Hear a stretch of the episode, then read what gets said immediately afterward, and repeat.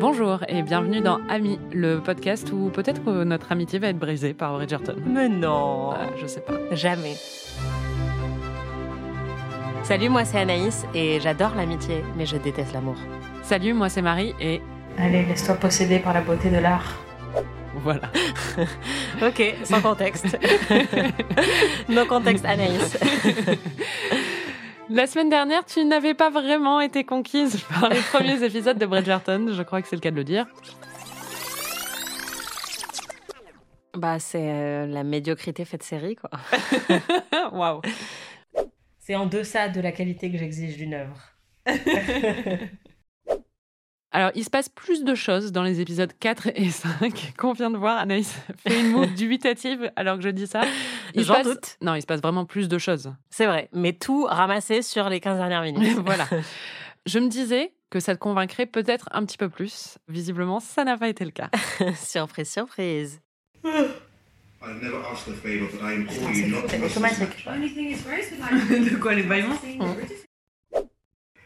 Non mais... De zéro à Twilight, on est sur un ridicule euh, stratosphérique.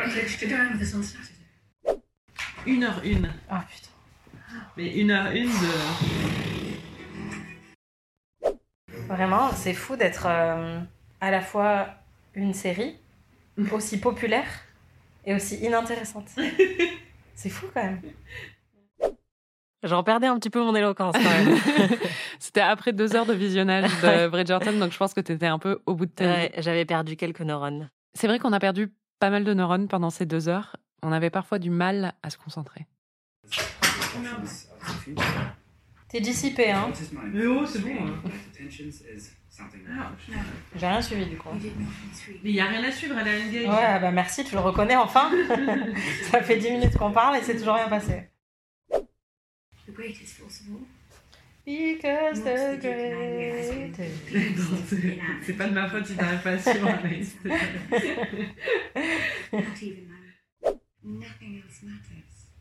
And nothing else matters.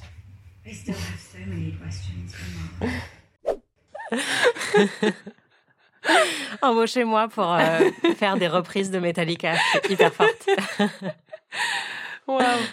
Bon, il se passe quand même quelques trucs et tu vas devoir les résumer en 30 secondes. C'est parti. Aïe, aïe, aïe. Dans cet épisode, dans ces deux épisodes qui durent très longtemps, ces deux épisodes vraiment pleins de suspense, où il se passe exactement ce qu'on attend et qu'on espère depuis euh, les trois premiers épisodes. Et malgré tout, tout le monde est très surpris par euh, ces retournements de situation. Et anxieux. Tout le monde est très, et très anxieux. anxieux. Et c'est ça qui est surprenant puisque Daphné s'apprête à épouser le prince. Et en fait, à la dernière minute, elle décide d'épouser Simon, donc son love interest depuis le début de la série. Elle décide. euh, Oui, bon, ils décident tous les deux de se marier pour des raisons euh, sur lesquelles on reviendra plus tard. Et ce qui est fou, c'est que dans cet épisode, dans ces épisodes, tout le monde est triste, tout le monde boude. Pénélope, elle, elle a une bonne raison, c'est parce que le mec dont elle est amoureuse kiffe quelqu'un d'autre. Et par contre, Daphné et Simon, c'est parce que ils s'aiment et ils vont se marier. Point d'interrogation. et Oui. ils sont vraiment pas contents. Ouais, on va en reparler. Et il reste trois épisodes. Voilà. Tu penses qu'il va se passer quoi? Peut-être qu'ils vont se démarier, mais en même temps, en 1813, j'ai un peu du mal à imaginer ça. Moi, je pense que ça va juste virer Fifty Shades à fond, quoi. Genre, il va la fesser, ils vont lui, il va lui apprendre un peu des trucs de la vie. Tu vas tellement être déçu. Et à la fin, ils vont décider de faire un enfant. ok.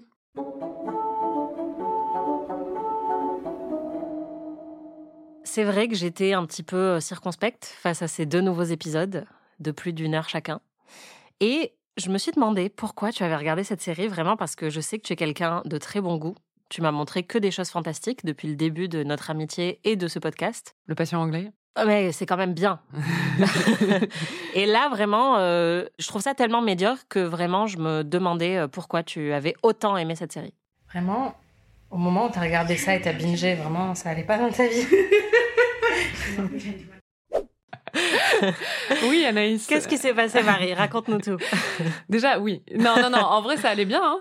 J'ai bingé à contre-coeur la première saison en sachant que c'était nul et pourtant je pouvais pas m'arrêter. Je pense qu'il y a quelque chose quand tu connais les codes d'un genre et même si on te le sert de façon très médiocre et assez nulle, c'est quand même assez satisfaisant de te plonger dans cet univers. C'est comme euh, quand tu es fan de burgers en fait. Un très bon burger, c'est super, mais tu donnes à quelqu'un qui aime les burgers un burger McDo, il va aussi manger le burger McDo, tu vois. Ouais, mais déjà, plusieurs choses. Première partie, McDo, c'est délicieux. mais euh, quand je repense à un burger qu'on a mangé très récemment toutes les deux, en Suisse, franchement, je préfère ne pas manger de burger que manger un burger qui est vraiment médiocre. Mais je pense que c'est peut-être euh, une différence entre nous deux parce que ça me fait penser ce que tu dis aux films d'horreur où c'est vrai que moi je peux regarder des films d'horreur médiocres parce que je reconnais les codes. Mais je me souviens d'une série de Ryan Murphy d'ailleurs qui était sortie il y a quelques années qui s'appelle Scream Queens qui reprenait plein des codes du genre et qui essayait de s'en moquer un petit peu.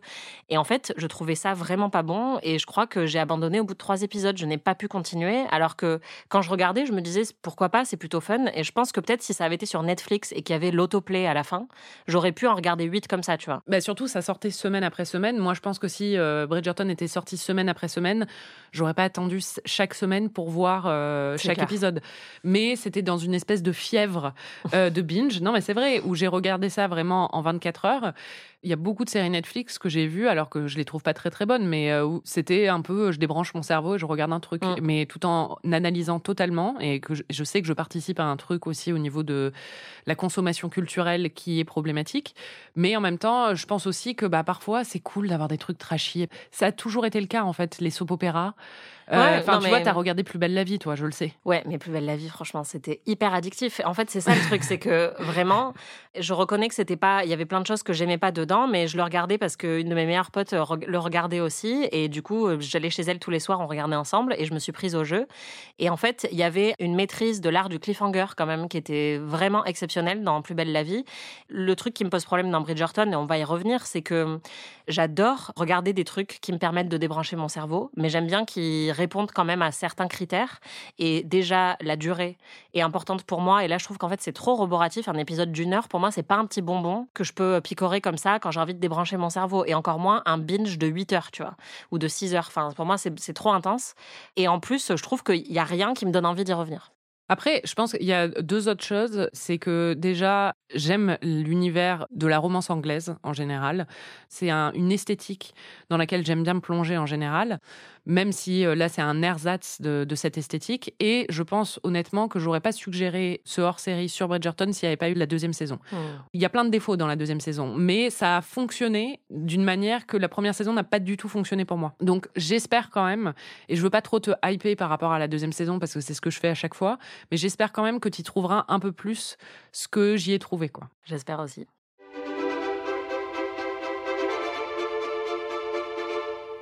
J'en parlais, il y a eu un changement. Alors moi, j'ai pas lu le livre euh, Daphné et le Duc. J'ai lu d'autres livres de la série Bridgerton, mais j'ai pas lu celui-là. Mais c'est vrai que dans la série Bridgerton des livres, en général, les dialogues sont assez bien écrits pour euh, ce genre-là et sont assez vifs. Et euh, c'est ça aussi qui rend le truc addictif, quoi, parce qu'il y a un ping-pong d'échanges.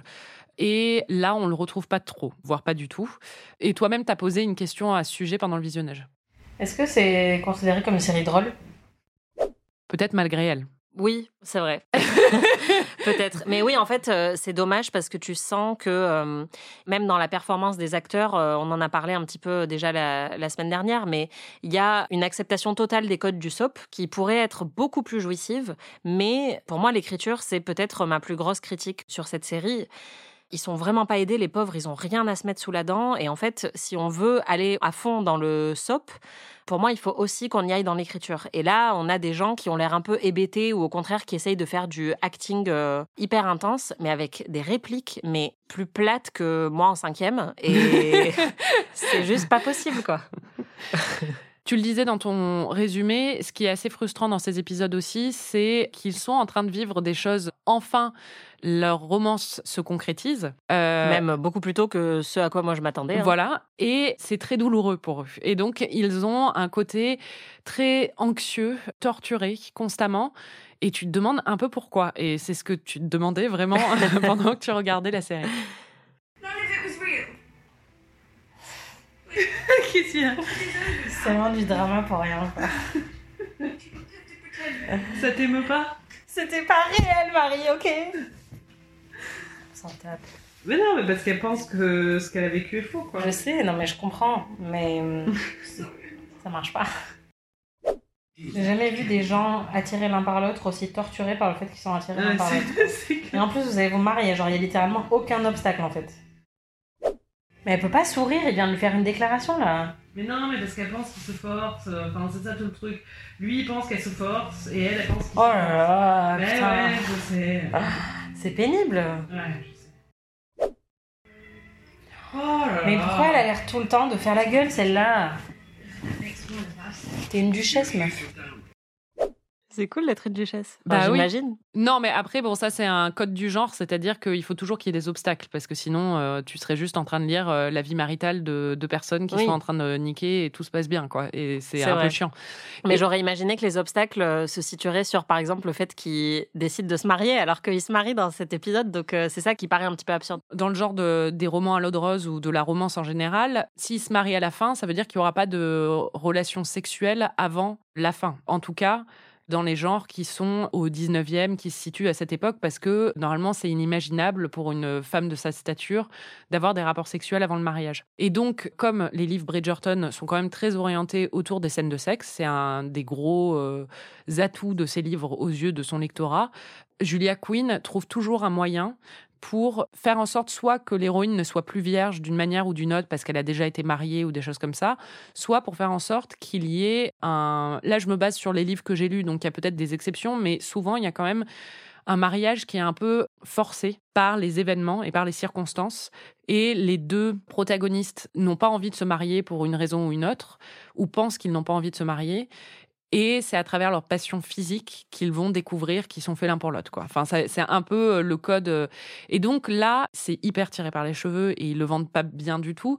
Mais on est censé croire que Daphné pense que Simon se force à se marier avec elle parce qu'il a euh, embrassé, ils se sont embrassés dans le jardin, ils ont été surpris. Donc elle pense que pour sauver son honneur, il se force alors qu'il n'a aucune envie d'être avec elle et qu'il ne l'aime pas vraiment. Et lui pense qu'elle est en train de se sacrifier pour lui et pour son honneur, alors que elle est en train de renoncer à euh, toute perspective de bonheur parce que son rêve c'est d'avoir des enfants et qu'il ne peut pas lui donner ça. Alors que son innocence a été salie, ce qui est quand même hyper cool. voilà. Donc c'est ça qu'on est censé euh, croire à travers ces échanges, mais c'est sûr que c'est un petit peu frustrant. Ouais, ça marche pas du tout. Quoi. Non.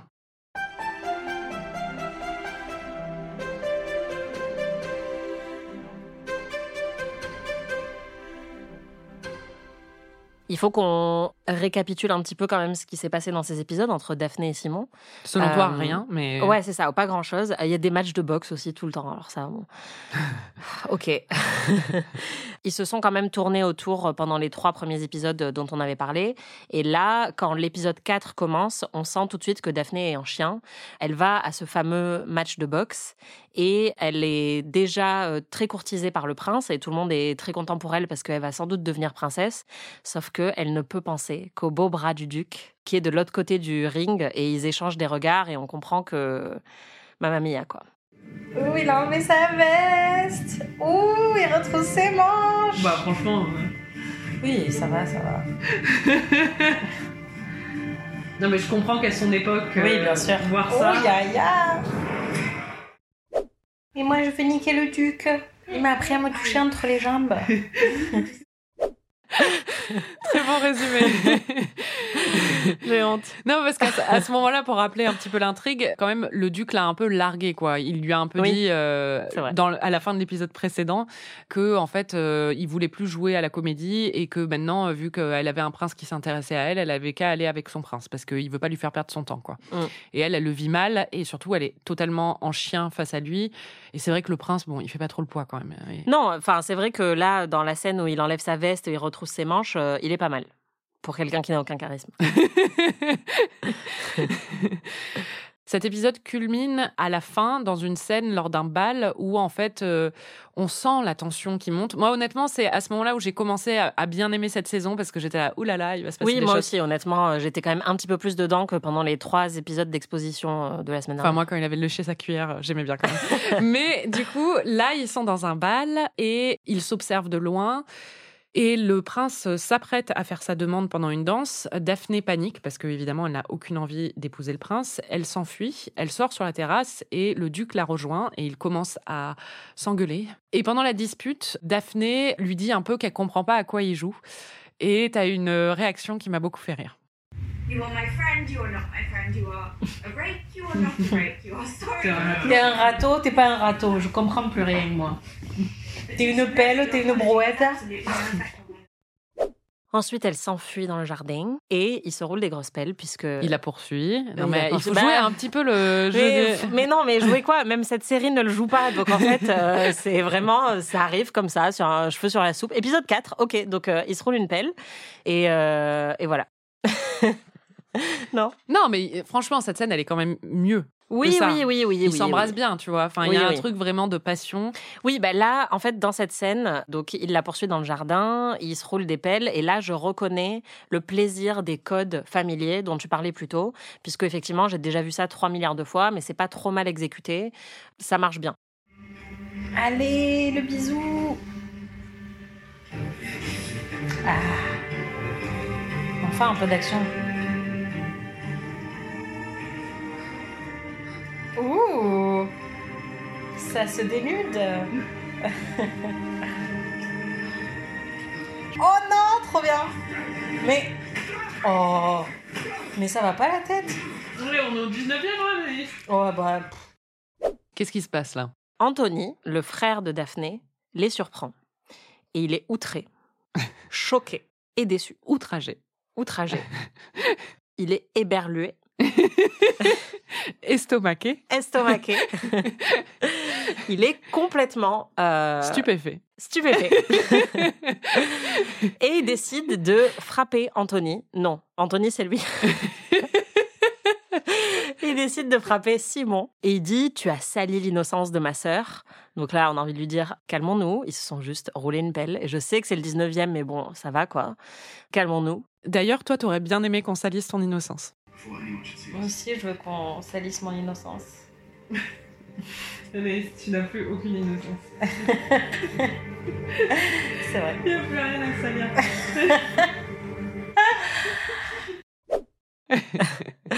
Tu marques un point.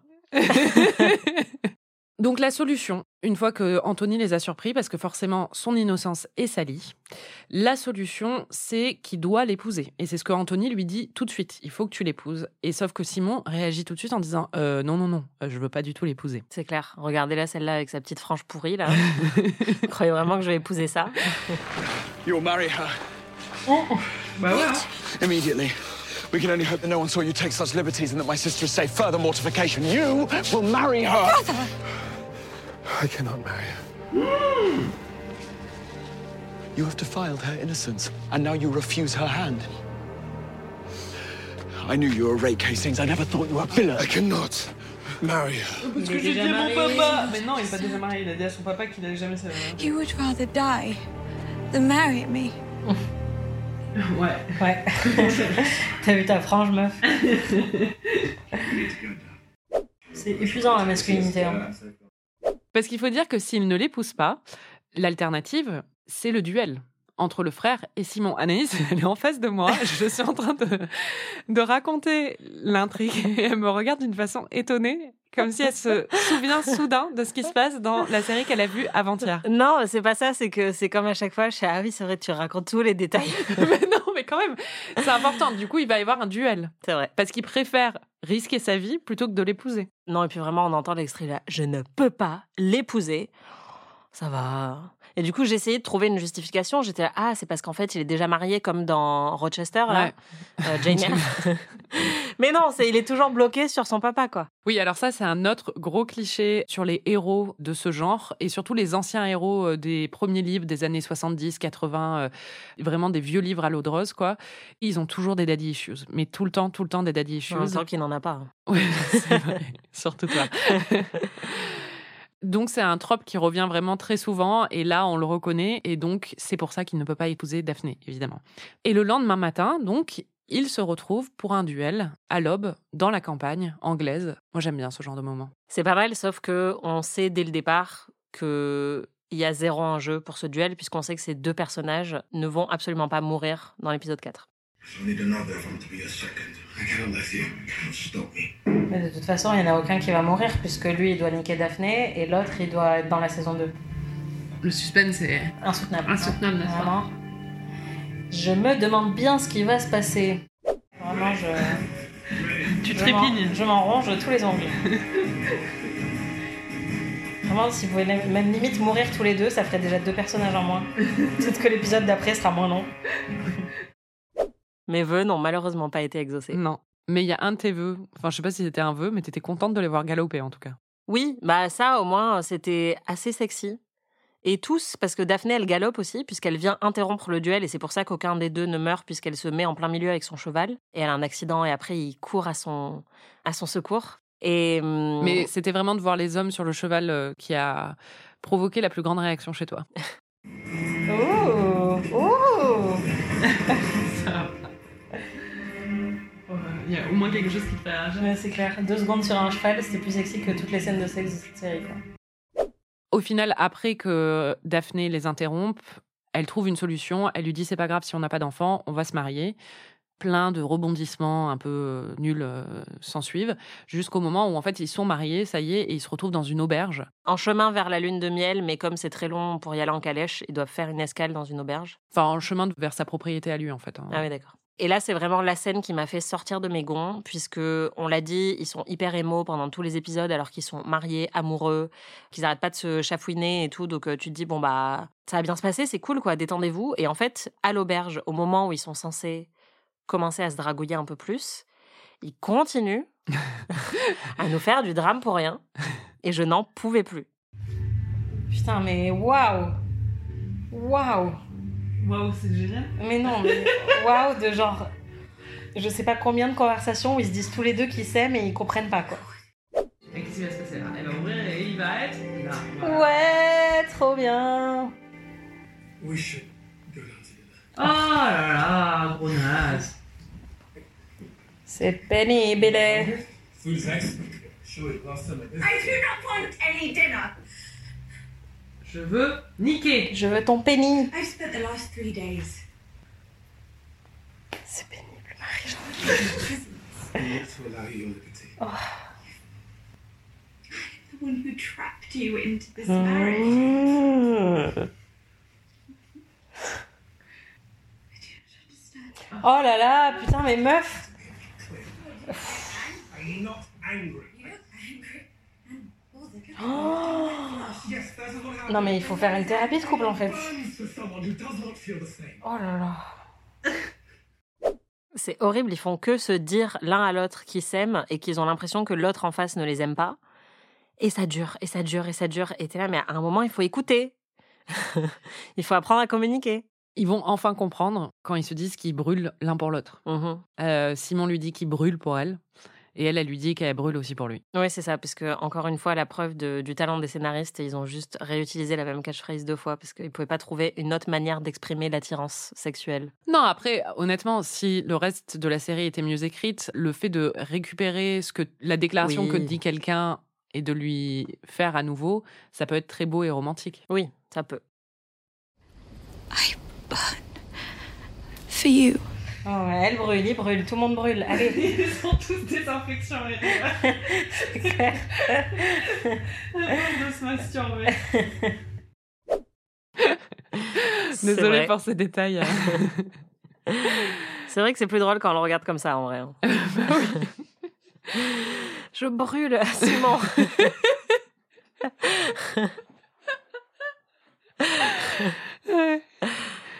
Donc, l'épisode se conclut sur cette scène. Mm, Sur l'infection urinaire. Non, bah sur ils couchent enfin ensemble. Elle Oui. perd sa virginité et elle kiffe. Et il se retire. Et elle, elle pense que c'est normal. Ouais. La scène de sexe, c'est pas mal. Ouais. Mm.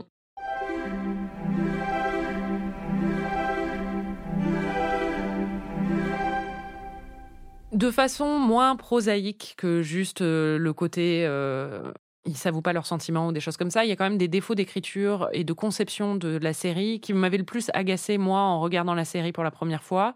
Déjà, c'est le discours pseudo-féministe en fait de Daphné, alors que c'est une héroïne très tradie. Ils essaient de lui euh, donner des moments euh, d'indépendance et d'autonomie féministe pour euh, infuser un discours un peu plus moderne qui fonctionne pas vraiment. I'm incapable of making my own choices. Yes, girl, féministe. Ouais, c'est vraiment un truc qui m'a agacé aussi euh, dans ces épisodes parce que tu sens que euh, ça a été mis là sans doute parce que les producteurs et les scénaristes se sont dit que c'est quelque chose qui marche, qui était dans l'air du temps, et pas parce qu'ils avaient envie d'avoir un propos ou une réflexion sur ce sujet-là. Puisqu'au final, c'est hyper euh, superficiel, on reste totalement en surface sur un quelconque discours genré dans la série, et c'est juste pour avoir bah, ce cliché qu'on dénonce assez souvent, euh, nous, euh, de la fille badass qui va juste avoir un peu de répartie de temps en temps pour rappeler que le féminisme c'est devenu cool euh, depuis 2015, mais euh, qui en même temps euh, voilà ne, va pas vraiment l'illustrer au fil de la série. Et d'ailleurs, euh, je pense que c'est un truc dont tu voulais parler aussi. euh, C'est la même réflexion que je me suis fait sur le toute la conversation qu'il y avait eu sur la diversité du casting euh, dans la série, puisqu'on a quand même l'impression que c'est plus factice qu'autre chose. Oui, c'est pour moi c'est totalement factice. C'est-à-dire que je pense que c'est une très bonne chose d'infuser de la diversité et d'avoir des castings plus divers sur des séries d'époque. C'est un genre qui est extrêmement blanc. Moi, il y a plusieurs points qui me chiffonnent un peu avec la façon dont Bridgerton le fait, c'est-à-dire que ils essaient un peu d'avoir le beurre et l'argent du beurre. Ils nous font un casting qui est colorblind, c'est ce dont on a l'impression parce que évidemment, à l'époque en 1813 à Londres, la diversité qu'il pouvait y avoir, elle s'exprimait en aucune manière au niveau de l'aristocratie. Il y avait des exceptions, et d'ailleurs, euh, je vais en parler, mais il y a eu un film, par exemple, qui a traité de ça, c'est le film Belle, Mm. qui est un film qui raconte l'histoire euh, d'une fille euh, qui est métisse, dont le, le père est un aristocrate et la mère était euh, une esclave, et qui a été élevée dans une famille aristocrate anglaise, qui a eu tous les codes d'une éducation aristocrate, mais qui en même temps était toujours un peu mise à l'écart au niveau de son éducation. Il y a un film sur sa vie et sur son histoire d'amour qui raconte ça. Et pour le coup, ça, je trouve ça très intéressant, en fait, de trouver des vraies histoires sur le destin de femmes racisées à cette époque. Je pense aussi qu'il y aurait plein de choses à faire bah, sur des histoires de cette époque qui ne se situent pas en Angleterre, peut-être, Mm. qui se situent en Afrique, qui se situent en Asie, qui se situent au Moyen-Orient, qui se situent en Inde. Il y a plein d'histoires à raconter. C'est pour ça que The Woman King, euh, un film récent, a été aussi très plébiscité parce que justement, c'était enfin un film d'époque qui s'intéressait à une autre région et euh, de manière qui était euh, assez intéressante. C'est ça. Et en fait, ce que fait Bridgerton, donc, c'est de prendre le parti d'avoir un casting colorblind où on va avoir une diversité dans le casting qui n'est pas représentative de la réalité historique. Parce que là, la reine est carrément métisse. Voilà, c'est ça. La reine Charlotte. Pour moi, ça, c'est pas un problème. C'est-à-dire qu'on peut avoir ce parti pris. Et de toute façon, Bridgerton, c'est une série où un homme va expliquer à une femme comment se masturber. Donc, euh, on suspend notre incrédulité sur énormément de choses. Donc, le fait d'être dans un, un- Je sais pas, moi, ça m'arrive tous les vendredis. hein. non, mais le fait d'être dans un univers colorblind, pour moi, c'est un choix qui est totalement valable et qui, au contraire, est intéressant et euh, qui peut être riche et très euh, bénéfique pour le genre de la romance parce que bah, c'est un genre qui détourne beaucoup de codes et donc pourquoi pas celui-là, quoi. Pour moi, il y a vraiment aucun problème là-dessus au niveau de. Je m'en fous de la fidélité historique sur une œuvre comme Bridgerton.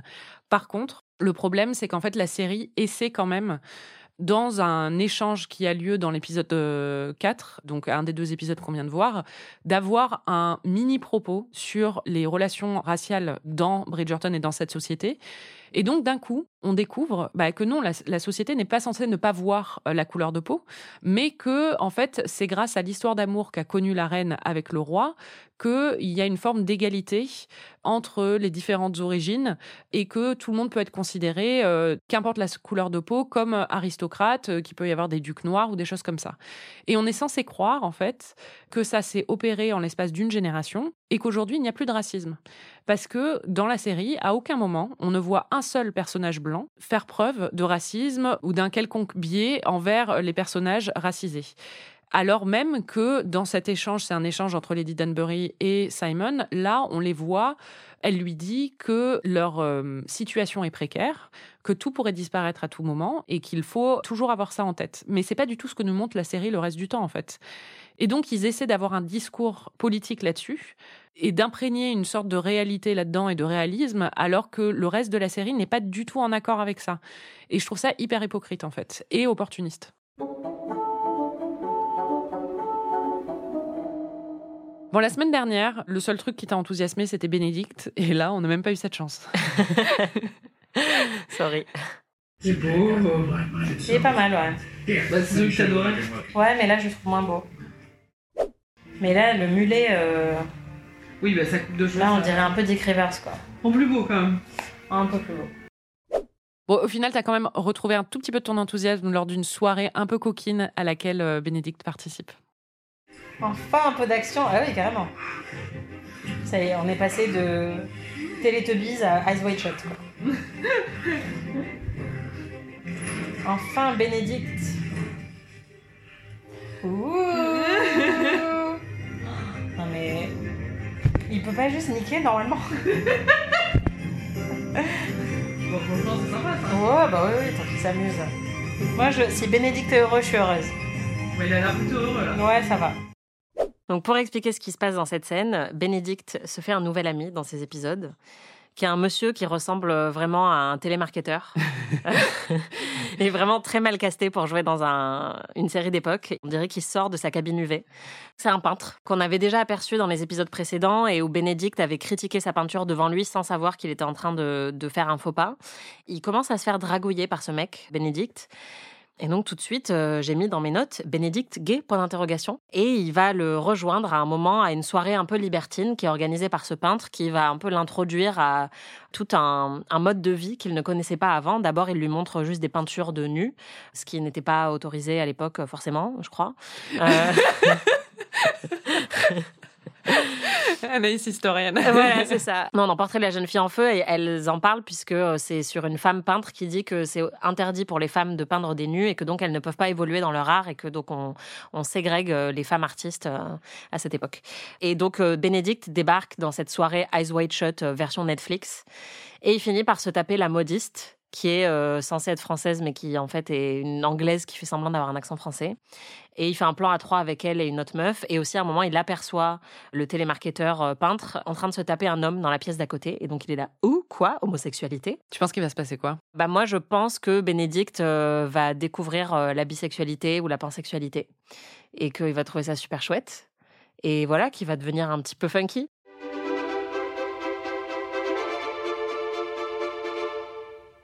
Bon, au final, les seuls qui trouvent vraiment grâce à tes yeux, c'est les Featheringtons, donc Mhm. euh, la famille euh, d'en face des Bridgerton. Et la première, c'est vraiment Pénélope, que tu aimes beaucoup. Oui, je l'adore. Oh non Bah, Pénélope Mais non, il faut être amoureux de Pénélope. Elle est toute tristoune parce que Colin, qui est son meilleur ami et aussi le mec sur qui elle a un gros crush, euh, bah en fait, il drague euh, sa meilleure pote qui est euh, donc la nouvelle arrivante qui en fait est enceinte et qui doit se marier au plus vite pour masquer le fait que elle aussi elle est elle vit dans le péché comme Daphné. Et donc elle est hyper triste parce que déjà elle voit que Colin se fait utiliser par cette meuf et que donc c'est pas vraiment un mariage d'amour et en plus elle est amoureuse de Colin. Donc moi je- j'espère que Pénélope elle trouvera l'amour. Et tu as une théorie que tu avais déjà abordée euh, lors du, de l'épisode précédent, mais qui s'est un peu euh, renforcée euh, lors de ce visionnage, je pense. En tout cas, c'est ce que tu m'as dit. C'est Pénélope, euh, Whistledown. Pourquoi tu dis ça? Bah parce que c'est une des plus intelligentes, je pense, de la série et, et c'est celle qu'on soupçonne pas, quoi. Enfin bon, on la soupçonne pas, visiblement on la soupçonne un peu, quoi. En tout cas, euh, enfin, je pense que même euh, à la fin de l'épisode, j'avais un peu changé d'avis, mais euh, mais ça pourrait en tout cas. Enfin, je pense que ce genre de révélation, c'est comme les whodunit, c'est toujours la personne à laquelle on s'attend le moins et qui a moins le profil entre guillemets. Et elle, bah, c'est vrai qu'on l'imagine pas forcément être aussi tranchante parce qu'elle est, elle est très douce, très gentille. Mais par contre, il y a un moment où elle fait une petite pique et où je crois que c'est Colin qui lui dit oh là là, d'où tu nous sors ça quoi? T'as vraiment un esprit euh, très acéré et donc euh, forcément après peut-être que c'est pour nous mettre sur une fausse piste probablement, mais à ce moment-là on se dit ah elle a la répartie qu'il faudrait pour être Lady Whistledown. Mais plus surprenant que ton affection pour Penelope, qui est vraiment qui est partagée par la plupart des fans, hein, c'est ton admiration pour sa mère. Je l'adore. Moi, je la kiffe trop, cette meuf. C'est ma préférée. C'est vrai? Pourquoi? Bah, je sais pas, elle a du caractère. Elle sait ce qu'elle veut. Elle s'habille trop bien. C'est une camp icon. Je me sens très peu investie dans la vie de ces personnages. Bah, investisseur de jeu. J'aime bien Penelope et j'aime bien euh, la mère méchante. Mais en tout cas, son intrigue t'a rappelé une série culte parce que euh, là, ce qui se passe pour elle dans ces épisodes, c'est qu'elle découvre que son mari est en faillite parce qu'il a, il a joué son argent au jeu. Et donc ça m'a tout de suite rappelé le père de Marissa Cooper dans Newport Beach. C'est une des premières intrigues dans la saison 1. J'adore Newport Beach. Je pense que si j'ai fait le parallèle, c'est aussi parce que l'actrice qui joue la mère méchante euh, dans Bridgerton ressemble à l'actrice qui joue Julie Cooper dans Newport Beach. Mais oui. C'est comme euh, le père de Marissa dans Newport Beach. Exactement. C'est exactement pareil, Anaïs. En plus, il est marié à une meuf un peu pareille. Mm, exactement, ça, son sosie. Et d'ailleurs, il y a aussi un bal des débutantes dans Newport Beach. Bon, là, il n'y a pas de balle des débutantes, hein, mais. Oui, non, c'est juste euh, quand elle doit passer dans la cour, là, dans Ouais. le premier épisode, et dire qui est le joyau, je sais pas quoi, le diamant. Moi, c'est marrant parce qu'il y a des comparaisons parfois assez évidentes, mais les deux sœurs de Penelope, c'est tellement clair qu'elles sont inspirées de Javotte et Anastasie que. Il y a pas mal de trucs comme ça où tu sens un peu les gros sabots dans, dans les références. C'est comme Gossip Girl, ce que tu disais pour Lady Whistledown. C'est assez. euh, Ouais, c'est très très flagrant et du coup bah, la comparaison est souvent mauvaise et on a aussi parlé de Orgueil et Préjugés. Il y a un moment où j'ai parlé de Fifty Shades parce que le personnage de Simon évoque énormément Christian Grey, c'est-à-dire que il a cette vie sexuelle assez débridée mais il est très euh, coincé, très droit dans sa manière de se comporter euh, au quotidien et en société et il refuse absolument tout engagement romantique alors qu'on sait qu'à un moment il va changer d'avis, tout ça et tomber amoureux et devenir vulnérable. Donc euh, c'est clairement un proto Christian Grey. Après, pour être euh, juste envers euh, cette histoire, la série des Bridgerton, et donc là c'est le premier tome dont il s'agit, date, le premier tome date de 2000, donc Ah oui. bien avant Twilight ou bien avant Fifty Shades. C'est juste qu'ils reprennent exactement les mêmes codes parce que Oui, c'est des codes de la romance et que Simon est, inspiré aussi bah, de Rochester, de Darcy, et qu'il est inspiré de euh, 6000 euh, héros masculins euh, qu'il de- faut changer. Voilà, euh, exactement. ouais, et réformer. Voilà, et qui sont euh, froids et qui ont des daddy issues et qui ne savent pas comment se comporter, qui ne veulent surtout pas s'engager, qui ont couché avec des milliers de femmes, mais qui là vont trouver le joyau, quoi. Il y a aussi euh, une comparaison qui m'est venue en tête dans la scène de l'auberge à la fin, c'était Outlander. Oui, oui, oui, ça c'est vrai aussi. Et pour le coup, la série de livres Outlander de Diana Gabaldon, elle date des années 90, donc elle Mm. est arrivée encore avant. Mais encore une fois, tout est une référence à tout. en Oui, fait, bien hein, sûr. C'est des clichés. Mm. Avant de conclure, est-ce que tu avais des notes? Euh, J'ai juste noté euh, deux, trois trucs, en relisant mes notes, où j'ai écrit euh, Ça y est, Daphné, elle a découvert la masturbation, elle est devenue woke. Et euh, on dirait que ça a été réalisé par une intelligence artificielle. Je trouve que c'est vraiment mais d'une platitude visuelle atroce. C'est peut-être le cas. hein. Ouais.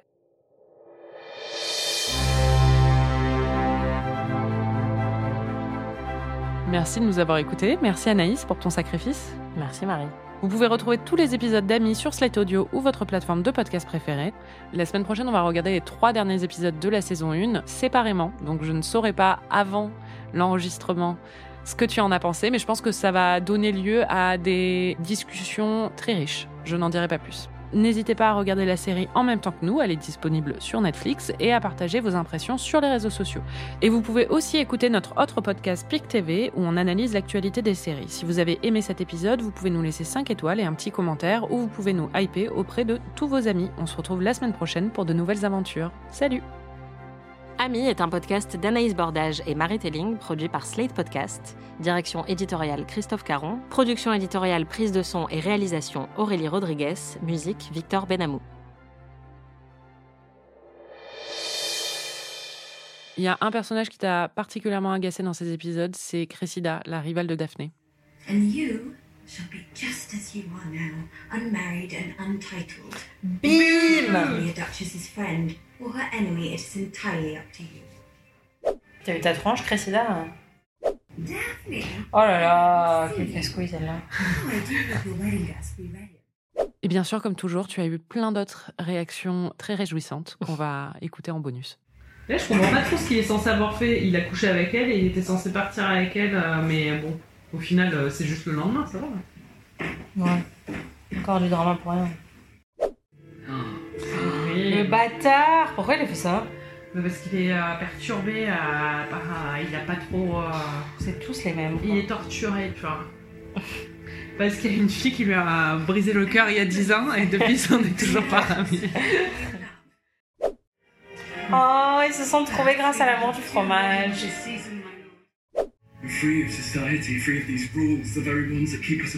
Putain, quel fuckboy, ils font tout ça. Moi aussi, on me l'a fait, Sienna, elle écoute pas. C'est ton pacemaker qui. euh, C'est le tien, Anaïs, qui est en train Ah, de. Nous sommes à deux battements par minute. Réanimé, réanimé.